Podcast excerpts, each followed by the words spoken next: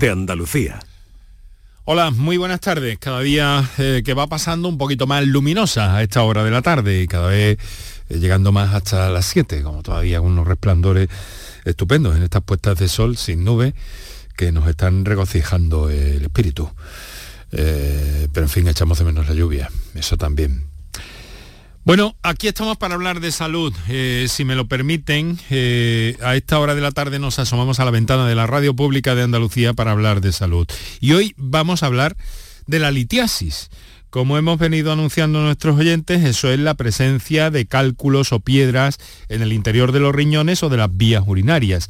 Es una patología que está muy presente, que es muy prevalente. Se estima que hasta el 10% de la población sufre esta enfermedad y además las cifras van en aumento. En este programa nos proponemos saber por qué, cómo se tratan, cómo se abordan, porque hay novedades muy notables, muy importantes y muy beneficiosas para los pacientes que vamos a repasar en el día de hoy. Muy buenas tardes y muchas gracias por estar a ese lado del aparato de radio.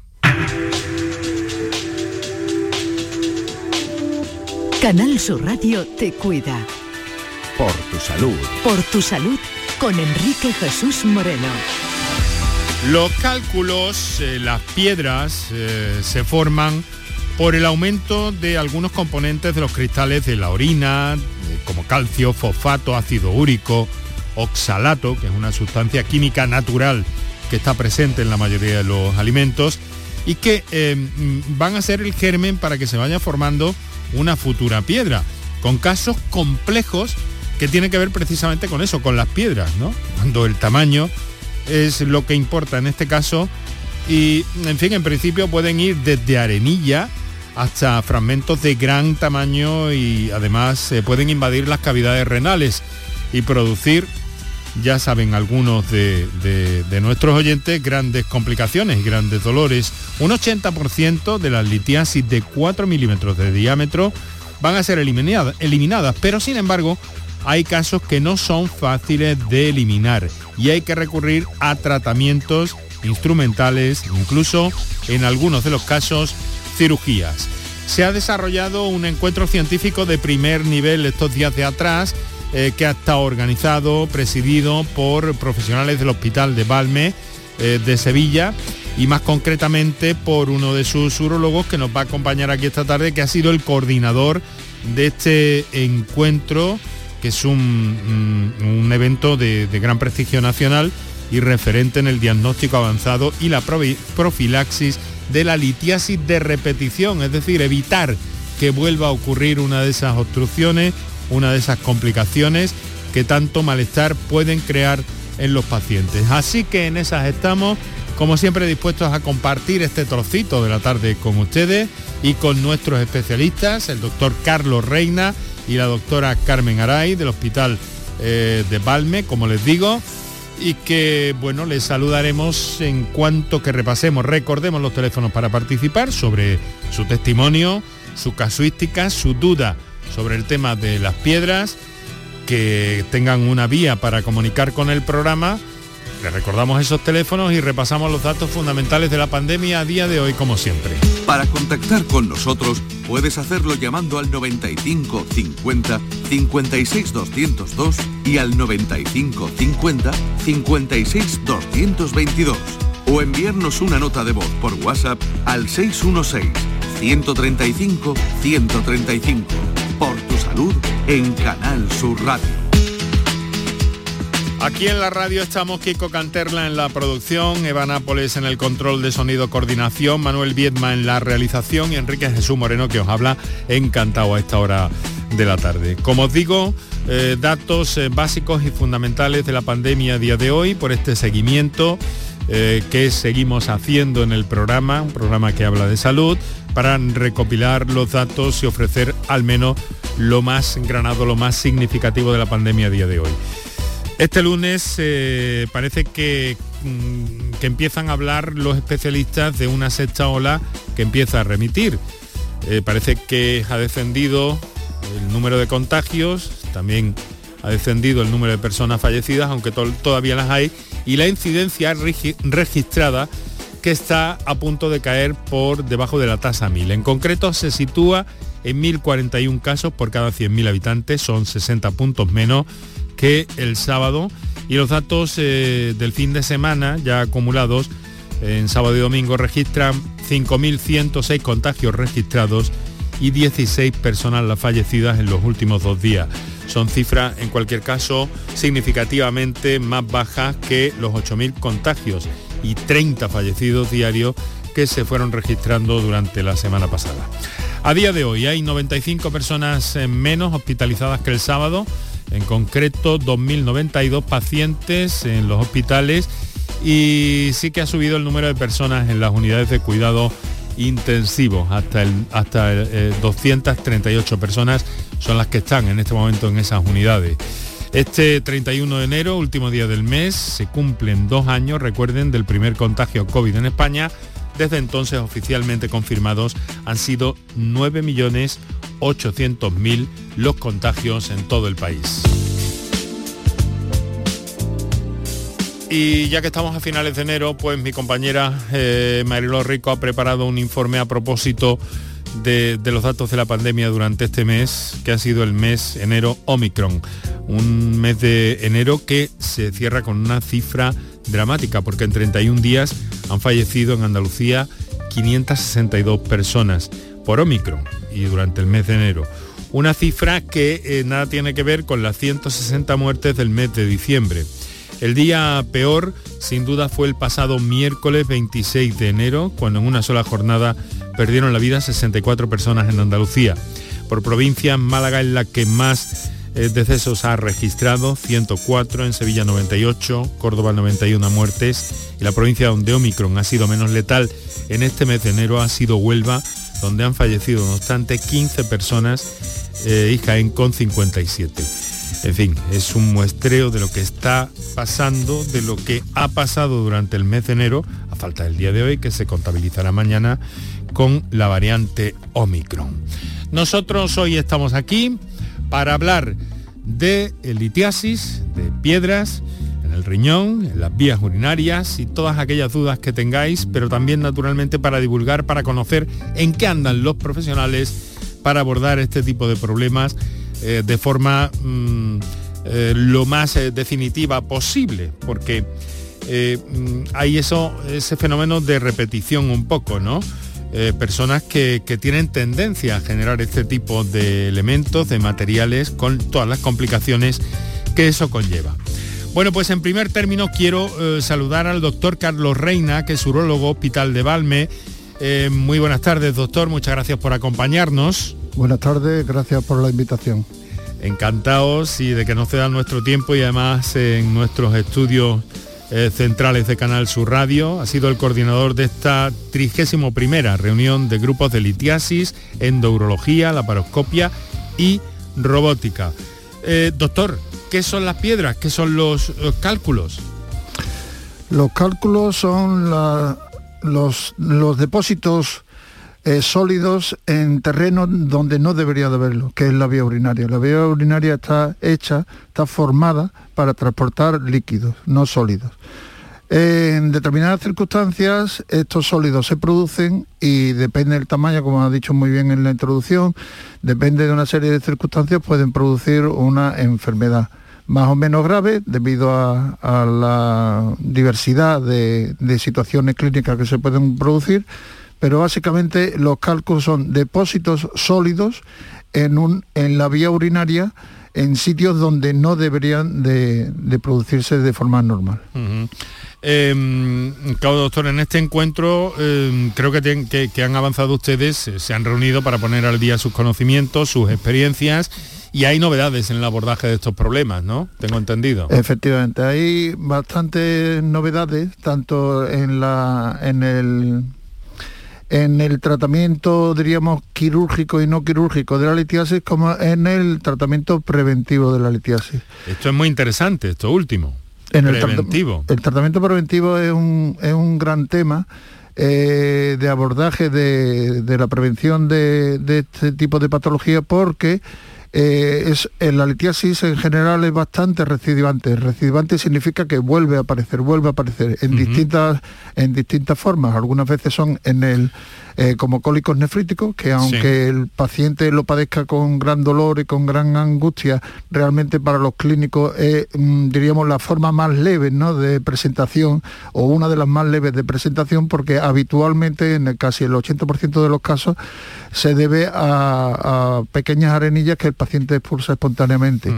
Eh, y después el otro tipo de presentaciones ya ocurren con ya mayor gravedad puede hasta ser asintomáticos, hallazgos radiológicos o presentaciones de otro tipo de maneras en los cuales ya hay que ah, realizar un tratamiento de eliminación de los cálculos bastante más agresivo. En cualquier caso, esas situaciones eh, que, ha mencionado usted tan dolorosas, y que tengo entendido, doctora Carmen Aray, muy buenas tardes. Hola, buenas tardes, Enrique. Urologa, Hospital de Valme. Tengo entendido que, que, tienen una prevalencia mucho más, eh, mucho más importante de lo que puede parecer a simple vista, ¿no? Sí, bueno, la incidencia se calcula en aproximadamente el 2,9% de la población.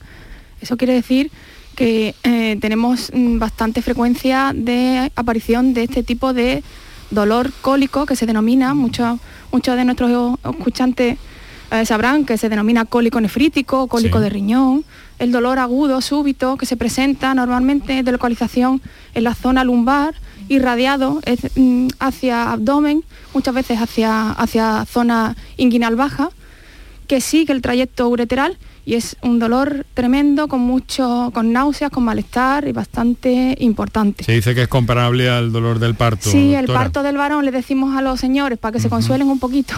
Lo que pasa que paren una cosa bastante más fea que un chiquillo. Todos lo dicen prefiero un niño. Claro, pero se pasa muy mal la verdad eh, doctora habría que distinguir un poco no y dentro del campo de la urología eh, litiasis en el riñón, eh, en las vías urinarias. ¿La vesícula se queda fuera de ese, de ese campo? La vesícula biliar pertenece al hígado. Eso es. Y, la, y no tiene nada que ver los antecedentes o la formación previa de cálculos en vía biliar con la vía urinaria, ¿vale? No tiene nada que ver. Los cálculos de, de la vesícula son de colesterol y, los cálculos de vía urinaria son de diversos componentes, pero no tienen relación. ¿no? Cálculos de colesterol son los que producen la, vesícula biliar, sí, mayoritariamente sí. Mm. Y son abordados con otro tipo de técnicas por otro, por otro grupo de especialistas. Claro, por cirujanos generales. Eso es. Muy bien, pues centrado queda el tema. Les quiero agradecer a ambos muchísimo que nos acompañen esta tarde en el programa. Enseguida vamos a ir viendo todas esas novedades y vamos a ir conociendo también eh, distintas cuestiones relacionadas con eh, la litiasis, con las piedras. Eh, nos hemos centrado en el hospital de Valme, que desde hace mucho tiempo ya fue un hospital que ya tuvo aquella unidad de litotricia extracorpórea, que esto era lo que popularmente se llamaba como las bañeras, ¿no, doctor? Sí, sí. Si podemos hacer un pequeño recuerdo histórico, sí. la bañera era un recipiente lleno de agua en el que se transmitían una serie de ondas que necesitaban eh, imperiosamente el ser transmitidos por eh, un término líquido, es decir, el agua, hasta llegar a la hasta llegar al cuerpo. Eso ya, esos fueron los primeros, los primeros modelos. Y después ya hubo lo que se llamó la segunda generación de máquinas de litotricia, en los cuales ya la bañera no era necesaria porque el mismo líquido estaba dentro de lo que era el cañón, dentro de lo que era el generador de las ondas de choque. Entonces había una especie de almohadillado sobre el cual eh, producía, tenía ese líquido que tenía en el primer en el primer modelo la, bañera. Y entonces, pero ya se quedó popularmente como la fue, sí, pero aquello fue un hallazgo además, ¿no? bueno, eso fue un hallazgo de la Universidad de Múnich en que un urólogo y dos físicos eh, vieron que eh, algunos aviones tenían una serie de, lesiones en el fuselaje y que eran producidas cuando llovía en el vuelo. Entonces eh, empezaron a estudiar el tema y vieron que eran producidos por unas ondas especiales, unas ondas acústicas parecidas a las ondas de ultrasonido, pero que producían más daño.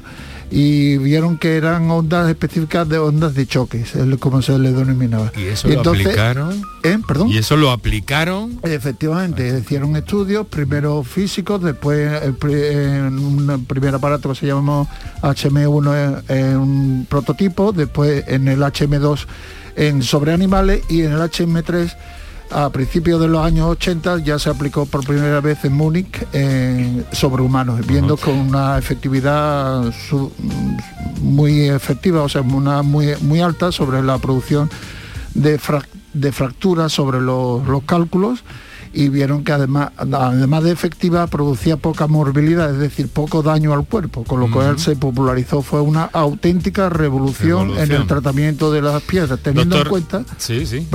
teniendo en cuenta que antes las, las alternativas eran o no hacer nada o esperar que el paciente la echara o si era o si no se podía expulsar era cirugía abierta en todos los casos. En todos los casos.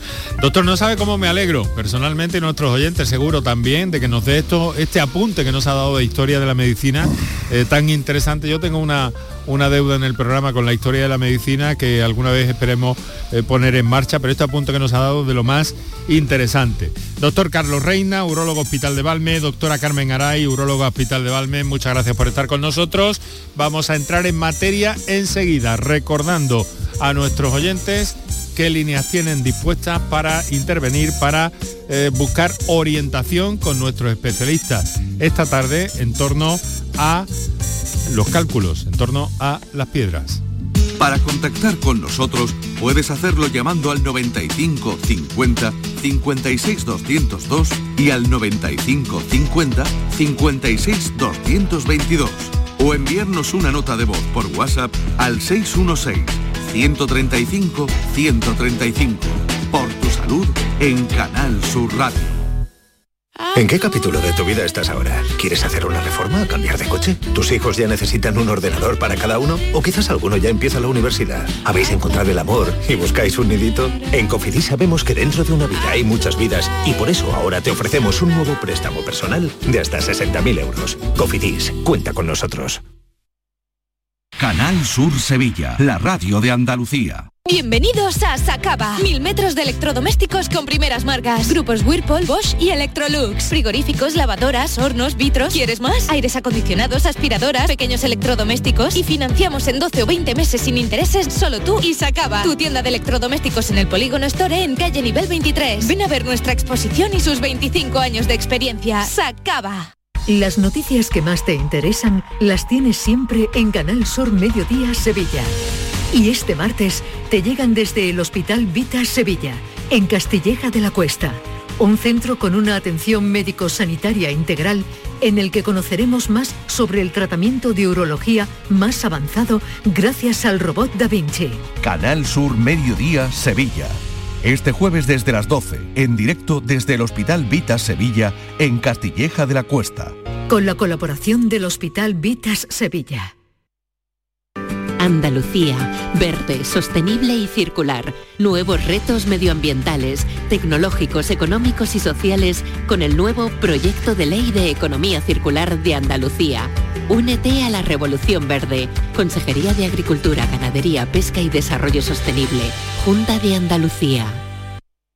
Para contactar con nosotros puedes hacerlo llamando al 95 50 56 202 y al 95 50 56 222 o enviarnos una nota de voz por WhatsApp al 616 135 135 por tu salud en Canal Sur Radio.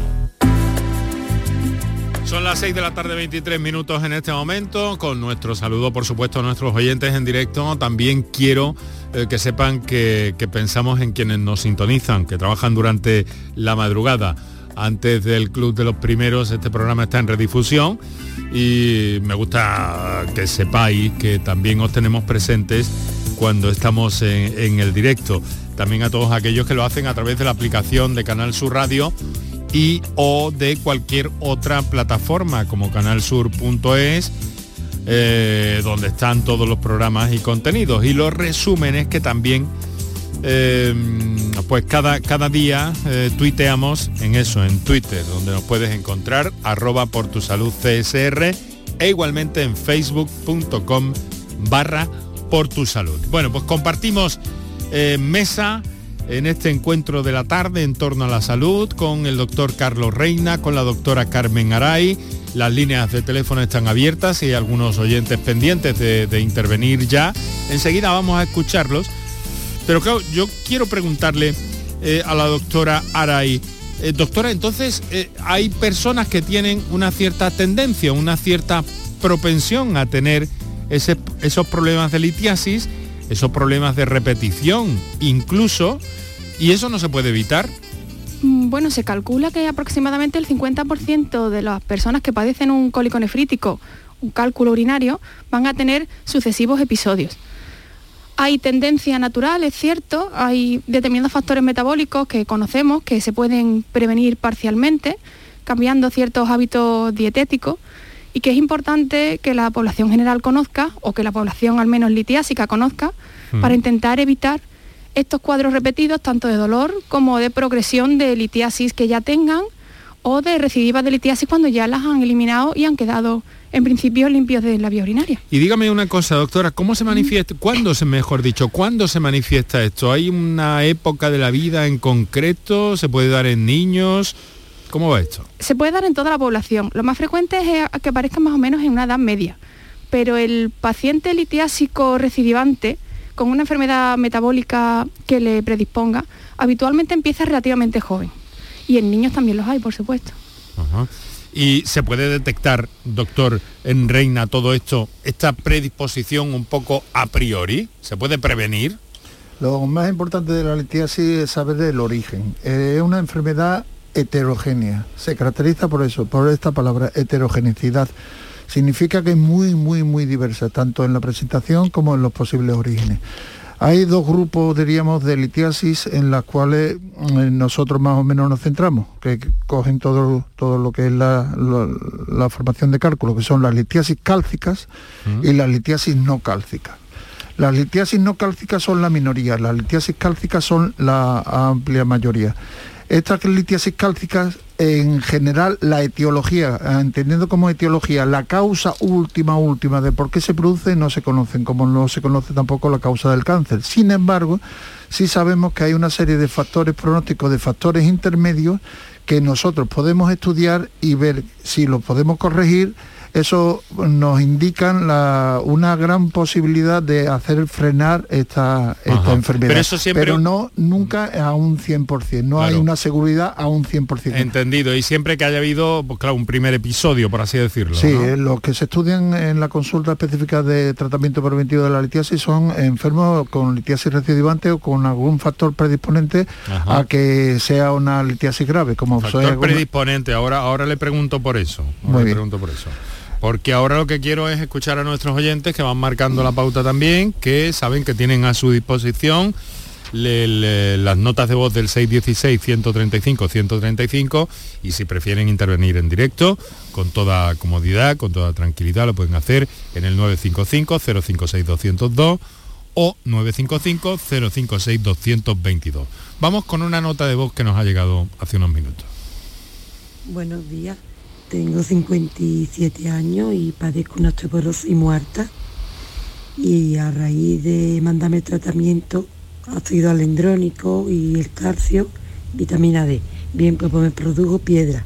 Me retiraron el calcio y también soy alérgica, verá, intolerante a la lactosa, entonces no tomo la medicación de calcio.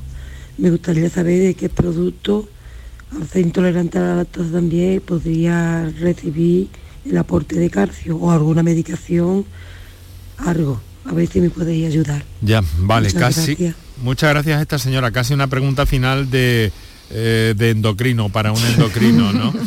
pero, pero, pero sí que nos llama la atención que, en fin, el problema eh, de litiasis en esta señora viene condicionado por, viene como una consecuencia de un tratamiento para solucionar otro problema. Esto es frecuente. No, la litiasis y la osteoporosis están, mm, están relacionadas, sobre todo en una, en una población de mujeres posmenopáusicas que pueden tener tendencia a estas dos enfermedades.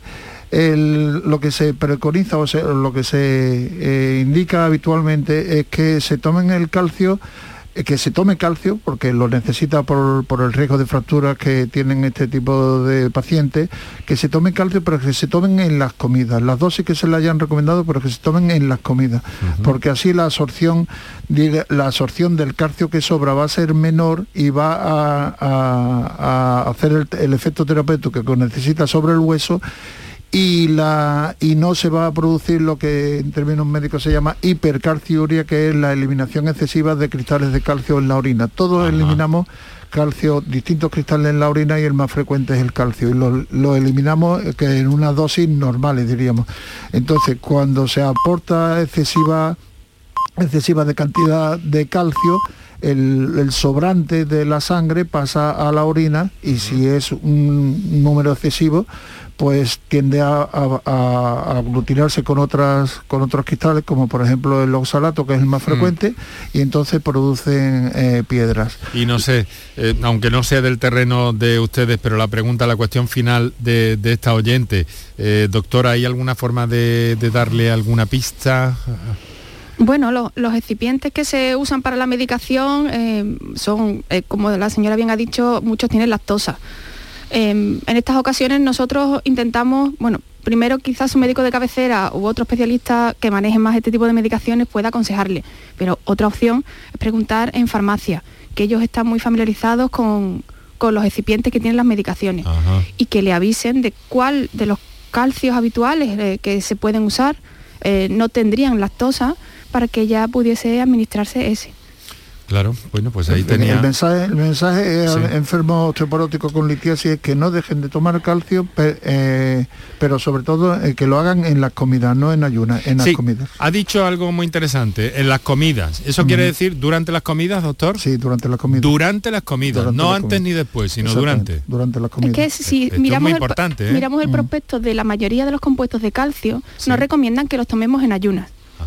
Eso quiere decir que cuando tomamos el compuesto de calcio, se va a absorber la mayor parte, pero si estamos en ayunas, como ha dicho el doctor Reina, el excedente va a pasar a orina. Si estamos con el estómago lleno, estamos haciendo la digestión, el excedente probablemente se deseche con el resto de los, de los desechos de nuestro organismo de la digestión. Claro, digamos que va en un paquete más, eh, más amplio y es más fácil gestionar. Claro de alguna forma.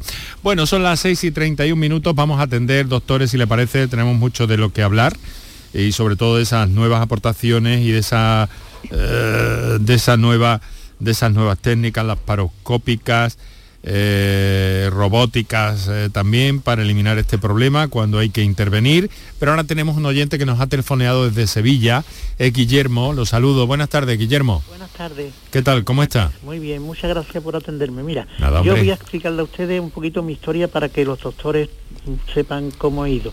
Yo tuve la primera, yo tengo 80 años y tuve la primera piedra con 19. Esa piedra me dio mucha lata, tardé un mes en expulsarla y era fosfato cálcico, era como un granito de sal con muchos picos que me volvió loco, vamos. A partir de esa fecha ya mm, siempre he tenido cada año cada dos años una piedra. Después cambié, bueno, cambié, me cambió la piedra que cuando la analizaron otra era negrita y era oxalato cálcico.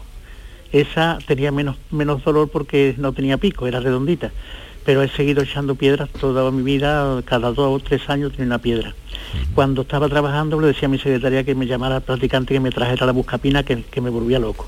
Entonces me ponía la buscapina, ella empezaba a ponerme eh, la botella de agua, beba usted, beba usted, beba usted, y en dos horas o por ahí expulsaba el cálculo.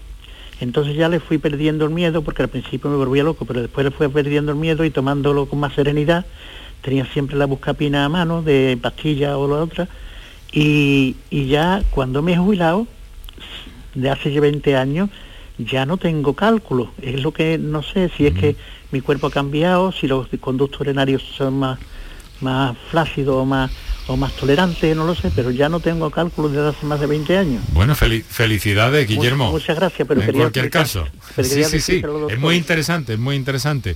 Eh, doctores, ¿cómo, lo, ¿cómo leen ustedes esta, esta situación? Bueno, este es un caso típico de lo que se ve en la consulta a diario y lo que no debería de pasar. Es decir, es un enfermo que ya en su principio debería de haberse tratado como un, eh, como un litiásico recidivante.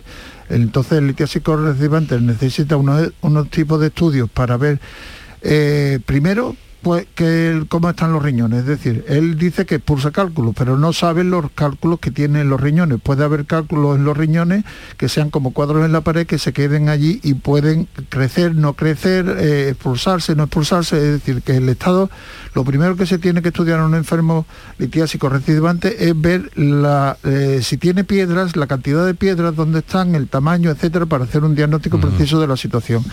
Él, eh, él conecta con lo que dije antes de que una de las presentaciones más frecuentes es el cólico nefrítico para la que eh, no, es que no le echemos cuenta porque duele mucho, pero que tampoco tiene, no le damos la máxima importancia en comparación con otros cuadros porque como ha dicho el, el paciente se acostumbró a expulsar piedra, era un buen expulsador de piedra que es otra característica que pasa en un determinado segmento de la población que expulsa con, con facilidad piedra. Eso no ocurre en todos los pacientes, hay otros extremos en los cuales una sola piedra puede provocar una catástrofe vital para el paciente. Entonces, este tipo de pacientes en su tiempo se debería de haber estudiado, se debería de haber estudiado, ya le digo, morfológicamente en el aspecto de cuántas piedras tenía, cómo eran, ahora él no lo sabe o por lo menos no lo ha especificado. Bueno, si, ha dado, si, ha dado, algún detalle, por lo menos de la primera se acordaba. Sí, de la primera sí, pero que la pudo expulsar. Y después, eh, lógicamente, se tenía que haber estudiado en una unidad específica para evitar que fuera su, su, vida un continuo expulsado de piedra. Ten en cuenta que hay determinadas profesiones en las cuales esto puede ser una tragedia. Los pilotos no pueden eh, pilotar con diagnosticados de piedra en los riñones. Un señor en una obra, sin ser piloto, pero un señor en una obra se juega la vida si le da un mm. cólico nefrítico y está en una situación de riesgo.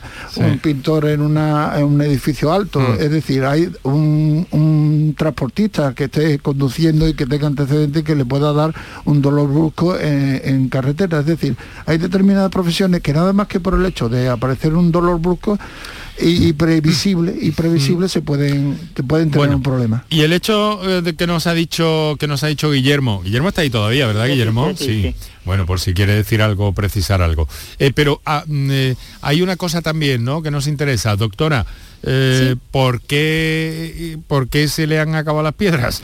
Afortunadamente en los últimos 20 años, desde que se jubiló. Cerró la cantera, ¿no? bueno, en este caso probablemente porque el jubilarse haya conllevado ciertos cambios en su vida diaria, en sus hábitos dietéticos, quizás en, quizás con el tipo de trabajo que tenía era más sedentario. El estar ya jubilado le permite estar más activo, salir a pasear, quizás se cuida, más en la alimentación o tiene horarios más, mm, más restringidos, eh, quizás toma más líquidos de lo que tomaba antes o hace una dieta más sana de lo que hacía antes. ¿Puede ir por ahí la respuesta, Guillermo?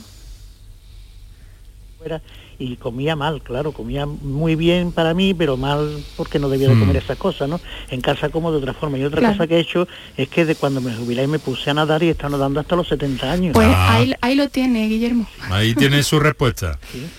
Yo se lo agradezco y si le puede servir a alguien, de verdad, que no se desesperen, que se lo tomen con tranquilidad, que se pasa. Y además somos muy malos enfermos porque no escarmentamos, o sea, seguimos tomando la misma hierba, los mismos espárragos, las mismas verduras, las mismas cosas que, nos dicen que, que sería conveniente no tomarla, pero es como un parto lo tenemos y se nos olvida. Bueno, Guillermo, muchas gracias y nos alegramos de que esté mucho más eh, aliviado de esta situación. a ustedes por todo. ¿eh? Un abrazo, Guillermo, muchas gracias. Interesante el planteamiento. Entonces los factores ambientales también claramente van a contribuir de un modo u otro a que se produzca esta situación. Sí, la, la dieta mediterránea se está descubriendo que tiene factores eh, beneficiosos para muchos tipos de enfermedades y una de ellas es esta. Es decir, que a nosotros los pacientes con litiasis recidivante, una de las cosas que les decimos como básicas en general a la mayoría de las piedras es que beban muchísimos líquidos, que orinen al menos dos litros de orina al día. Para eso hay que eh, beber de dos litros y medio a tres litros de líquido al día. Eso es eh, difícil en nuestra población porque estamos habituados al secano, estamos habituados a, que no haya, mm, o sea, a tener poca sensación de sed y beber esa cantidad de, líquido, pues hay que convencer a los pacientes. Y después se sabe que también eh, una ingesta eh, diríamos, alta de proteínas animales y de sal son factores que pueden predisponer a la producción de piedras. Pues ahí está, los datos están encima de la mesa. Vamos a escuchar a otro oyente que ha hecho uso de las notas de voz del 616-135-135. Muy buenas tardes a todos. Eh, soy Pili de Sevilla. Me gustaría preguntarle a los doctores eh, lo que podía hacer, porque a mí me detectaron en una revisión que tengo un riñón que me mide 7 centímetros y el otro 14. Entonces no me han dicho por qué ni nada porque lo tengo así. Dicen mm. que eso no se sabe. Y en una de las revisiones que me hacen, que ya no me la hacen cada seis meses, a ver cómo sigue el riñón chico, pues me dijeron que lo tenía lleno de piedras, que si no me había dolido. A mí hasta ahora no. Yo sé lo que es un cólico nefrítico porque con el primer embarazo de mi hija, la mayor, hace ya 48 años, eh, tuve los nueve meses de cólico nefrítico. Estuve ingresada, bueno, malísima. Pero hasta ahora no me ha dado dolor. Estoy asustada porque sé el dolor que es ese. ¿Qué podría hacer para ver si eso me mejora?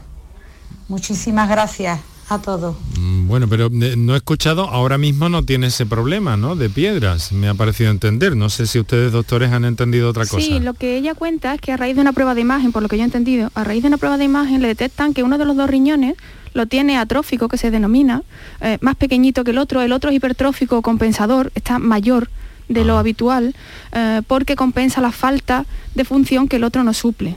Y que además está ese riñón pequeñito lleno de cálculos es posible que ese evento que ella recuerda, que durante los nueve meses de embarazo estuvo con cólicos, ella no dice que la o le dolió, si coincide con el riñón que tiene pequeñito, pero eso habitualmente, y sobre todo si desarrolla una hipertrofia del contrario, es algo de mucho tiempo de evolución. Es posible que ella en esos ah, años, hace 30 o 40 años que había comentado que tuvo su embarazo, fue cuando ese, ese riñón se llenó de cálculos. Y ahora mismo lo que está viendo es eh, la secuela de aquello que pasó. ¿Cómo puede prevenirlo? Pues en principio lo que ella tiene que asumir es que mm, aproximadamente que es monorrena funcional, es decir, que ella está viviendo con el riñón bueno, con ese riñón de 14 centímetros. Y el de 7 centímetros eh, aportará quizás algo, pero no es su principal fuente de mantenimiento funcional. Pero dice que hay piedras ahí en el pequeño, ¿no? Sí, en el pequeño hay cálculos, por lo que ella dice. Sí, cálculos o piedras, sí, es lo mismo. Pero mm, en principio ese riñón, si no le da cólicos en este momento, ni, clínica ninguna, no hay por qué tocarlo. No le tiene por qué perjudicar tener ese riñón a la función del otro. Ahora lo que tiene que hacer es prevenir la aparición de nuevos cálculos, cuidando muy mucho el riñón grandecito que tiene, que es con el que ella se sostiene en el día a día. Muy bien, vamos a atender otra comunicación que ha hecho uso uno de nuestros oyentes, una de nuestros oyentes, en este caso, el 955-056-202, el 955-056-222. Manuela nos ha telefoneado desde Málaga. Buenas tardes, Manuela. Hola, buenas tardes. ¿Qué tal? ¿Cómo está? Pues nada, aquí, aquí andamos. Muy bien. Mire, eh, resulta de que es que yo hace tiempo que voy teniendo piedras de, del riñón, ¿vale? Hasta hace cuestión de siete, ocho meses que me, dio un cólico nefrítico muy, muy, muy grande. Y nada, estuve con tratamiento, supuestamente, ¿vale? Y ya la última vez me llamó mi médico de, de cabecera diciéndome que me tenían que poner un catéter porque tenía el riñón muy, muy dilatado y que me tenían que poner un catéter para que se quitara esa, esa dilatación. Efectivamente voy, me ponen un catéter, doble J, y me tiro con él cuatro meses, con unos dolores increíbles ahí que me proporcionaba el catéter, porque yo no sé si es que se había movido, ¿vale? Y cada vez que iba al baño eso era rabiar. Total, que me dicen que tienen que cambiarme de catéter cada cuatro meses aproximadamente. Voy, bueno, me hacen una litotricia, esa litotricia no me hace nada. Me dicen que me tienen que cambiar el catéter porque ya ha pasado ese tiempo. Me ponen otro catéter, que es el segundo que tengo puesto. Al principio pues me dio fiebre, me tuve que ir de urgencia porque me dijeron que si me daba fiebre pues tenía que ir porque podía ser incompatible, pero no, me dijo el médico que era por, por el trasteo que habían tenido. Bueno, total, que ahora paso a abril que me van a poner otro tercer catéter.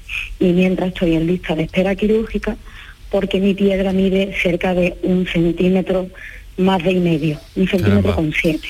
Aquí se combina una, una complicación mm, nefrológica con una complicación urológica, creo entender, ¿no, doctores? Mm. bueno, es una historia bastante habitual en el, en el mundo hospitalario, es que es eh, primero, lo que creo entender de lo que ha dicho la paciente es que tuvo un cuadro obstructivo por un cálculo, que habitualmente suelen ser, con el tamaño que ella especifica, más o menos será a nivel ureteral, es decir, en el conducto que va desde el riñón hacia la vejiga. Ese cálculo ureteral le ha producido una obstrucción del riñón y lógicamente eh, primero, lo que primero se hace es derivar la orina, es decir, hacer que pase la orina por algún sitio, o bien por un catéter que le han puesto a ella, o bien por otro tipo de catéter que sale al exterior que se llama catéter de nefrostomía. En cualquier caso es una solución temporal mientras se va a la solución primigenia, es decir, a la solución primera de, eliminar la piedra. O sea, que, hay que eliminar la piedra. Efectivamente, lo, del catéter es una solución temporal. Entonces, la eliminación de la piedra ella ha contado muy bien que le ha mandado para la litotricia, que es un tratamiento cómodo, es un tratamiento mm, poco invasivo, pero que algunas veces falla. Entonces, esto no es inmediato, le han pasado, tendrá una lista de espera, calculo, y habrá pasado un tiempo y el, con el catéter no se puede estar, eh, con el mismo catéter no se puede estar mucho tiempo, se tiene que pasar de dos a tres meses y entonces hay que recambiarlo si la situación persiste. Por lo visto en, en esta señora ha persistido, la litotricia no fue efectiva y decidieron hacer un tratamiento más radical que la que supongo será la técnica endoscópica de ureteroscopia, que es como le llamamos nosotros.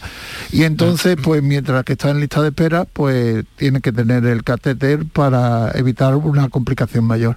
Eh, los catéteres de estos son tubos de plástico que el extremo distal, es decir, el extremo que está cerca de en la vejiga, produce irritaciones de vez en cuando y hacen que pacientes que lo puedan tolerar bien y otros pacientes no lo toleran bien y ella parece que no lo tolera bien. Bueno, ojalá Manuela pase pronto ese proceso, ¿no? Lo malo que es que eso, que es que cuántos catéteres voy a estar poniendo, porque litotricia me hicieron dos y luego eh, eh, ahora me van a poner un tercer catéter, lista de espera quirúrgica, pues me han dicho que puedo estar hasta un año y pico. Un año y pico. eso, eso ya ¿Cuántos catéteres me van a poner? Claro, no, eso evidentemente ya es una cosa que se sale de, de lo normal, es decir, que eso ya depende de cada hospital cómo pueda manejar su lista de espera pero evidentemente eh, eh, la solución quirúrgica parece después de un fallo de la litotricia es lo que habitualmente se hace en tiempos menores, habitual, pero eso ya depende de cada hospital y de cómo pueda manejar la lista de espera. Pero lo suyo es claro que es una solución endoscópica, es decir, lo que acabo de decir, la técnica endurológica en la cual se mete por su vía urinaria, se localiza la piedra mm. y se fragmenta y se extraen los fragmentos. Es más segura, pero más también posibles complicaciones, es decir, como toda como toda técnica que va a quirófano. Un año y medio en esa situación. Eso, es, sí, eso se sale un poquito de, lo normal, pero eso ya... Hay que apretar un poco por ahí, ¿no, Manuela? es que eso es lo malo, que es que ya, ya no sé cómo hacer porque pues no voy a estar poniéndome cada cuatro meses un, un catéter nuevo. Tendría que hablar en su centro, en su, centro, de atención primaria, claro. No, más bien en su centro, en su en cada centro tiene una oficina de gestión del usuario, de gestión de listas de espera, diciendo que evidentemente es preferente y que puede tener problemas con la, con la manipulación de los catéteres y tal, que ya deberían de tener una cierta preferencia. Hágalo, Manuela, hágalo, Manuela. Sí, sí, está hecho. Lo que pasa que de hecho me dicen que soy la lista de espera que hay y aparte, bueno, para ponerme los catéteres de BLJ es lo que ha comentado el doctor antes. Eh, algunas veces, bueno, las dos veces no han casi podido hacer el final de tanto que si pudieron poner el catéter, pero me estaban casi derivando ya a, otro hospital para ver si me lo podían poner con mm. una bolsita por detrás. Sí, el tubo de derivación de las orinas directamente desde el riñón.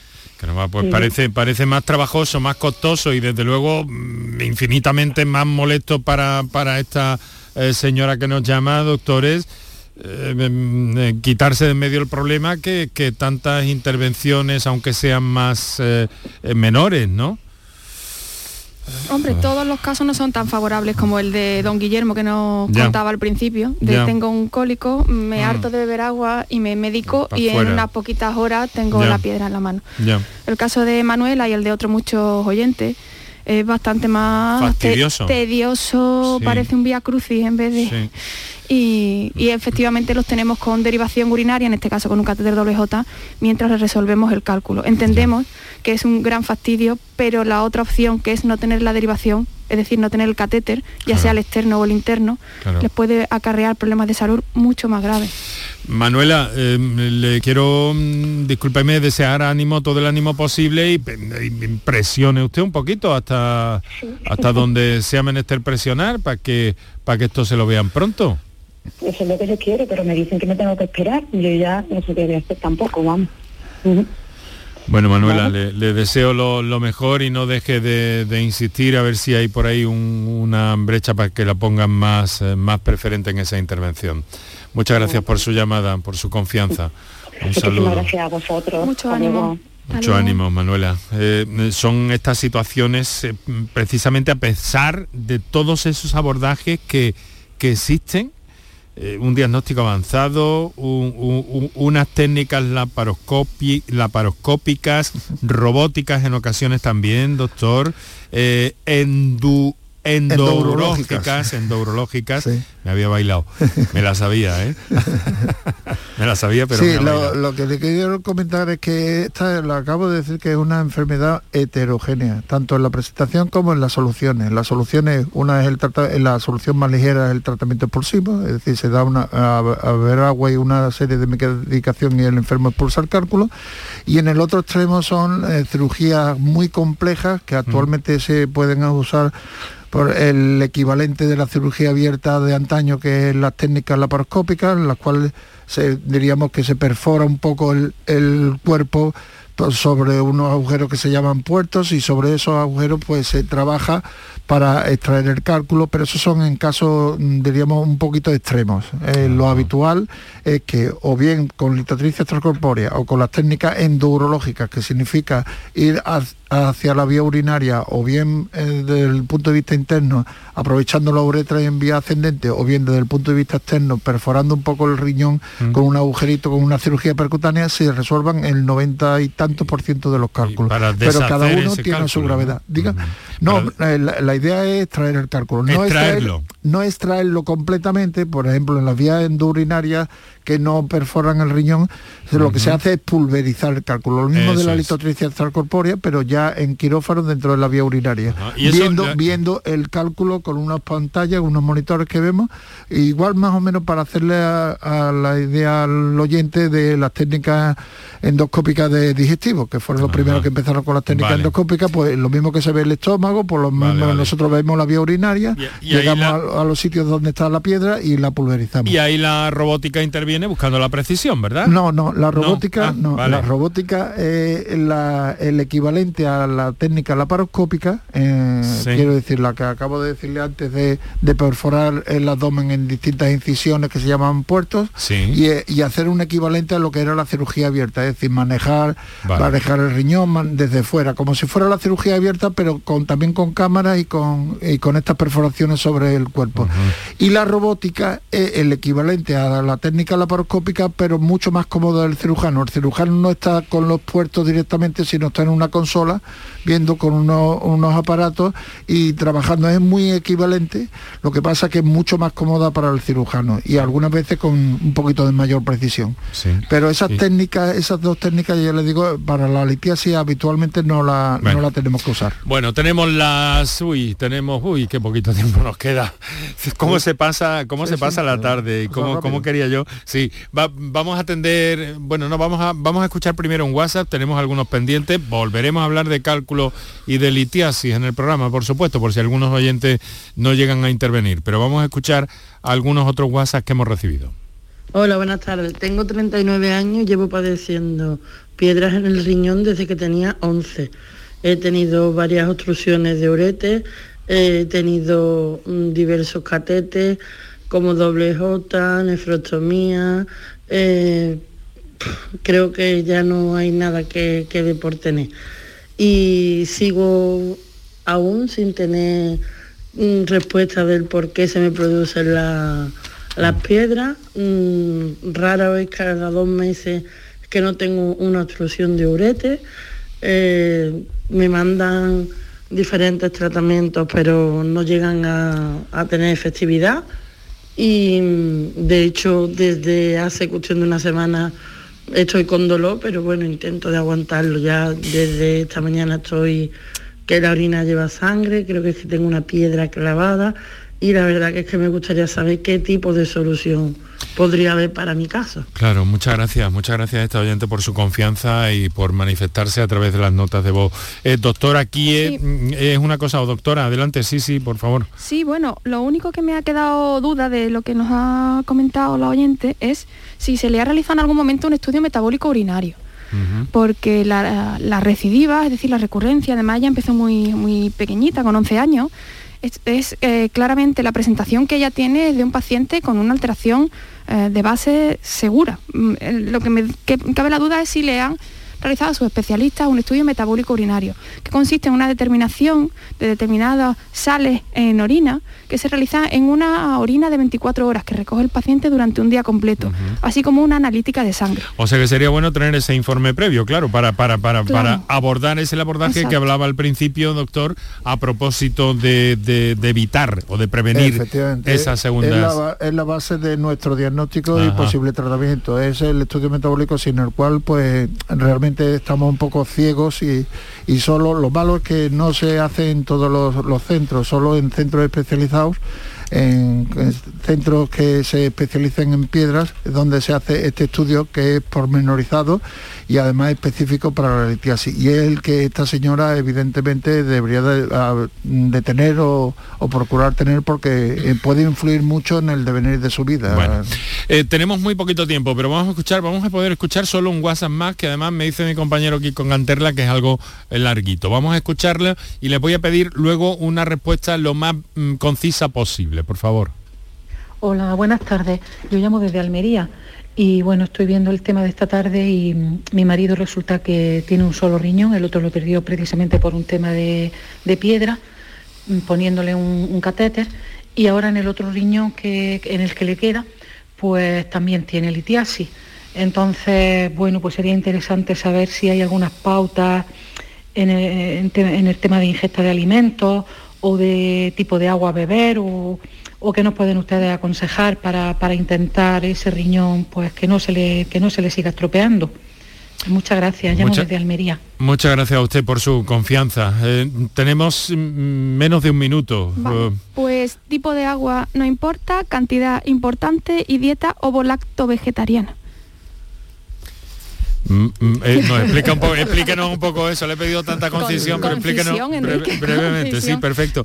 Pero ha dicho no, importa el tipo de agua, en principio lo que importa es el volumen. ¿De acuerdo? A, día de hoy no hay ninguna, ningún estudio que nos demuestre. ¿Y dieta? Y dieta ovo-lacto vegetariana. Ovo-lácteo vegetariana y disminuir todo lo posible la cantidad de proteína animal.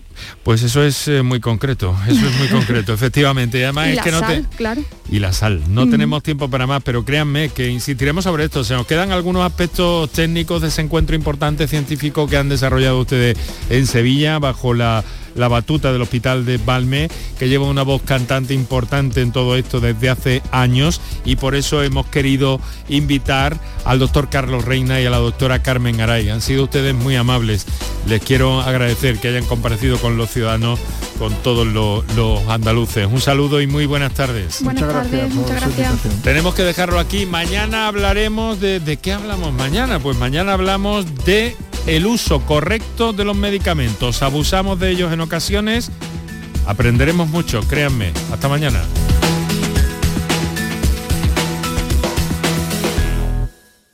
Ni el challenge del papel higiénico, ni el de la botella. Los retos más difíciles a los que se enfrenta nuestra generación están en la vida real, como el famoso encontrar trabajo challenge o el independizarse challenge. Y aunque para superarlos necesitamos vuestro apoyo, aceptamos el reto. Súmate en aceptamoselreto.com. FAD 916 1515. En cofidis.es puedes solicitar cómodamente hasta 60.000 euros, 100% online y sin cambiar de banco. Cofidis, cuenta con nosotros. ¿Estás lesionado? Elige la fisioterapia avanzada de Clínicas Beyman. En Clínicas Beyman ponemos a tu servicio fisioterapeutas de primer nivel equipados con la última tecnología. Nuestra meta es tu recuperación. Somos la fisioterapia oficial de 18 federaciones deportivas de Andalucía. Si necesitas recuperar tu salud, tu rendimiento y tu bienestar, pide tu cita en clínicasbeyman.es. Buenos días, hoy es 23 de diciembre, Día del Pequeño Comercio. Si tienes que hacer un regalo, aprovecha. Buenos días, hoy es 4 de enero, Día del Pequeño Comercio. ¿Has probado a comprar por WhatsApp? Buenos días, hoy es 9 de febrero, Día del Pequeño Comercio. Acércate a tu tienda y déjate asesorar por auténticos profesionales. Hagamos que todos los días sean el Día del Pequeño Comercio. Haz tu compra hoy mismo en persona o en su tienda online. Junta de Andalucía. La magia de este lugar está siempre esperando a que la visites. Disfruta de cada plato de la gastronomía local. Embriágate sin medida del mejor ocio y cultura. Aprende de la dedicación artesanal ubetense y conoce la ciudad patrimonio de la humanidad. Piérdete por los cerros de Úbeda.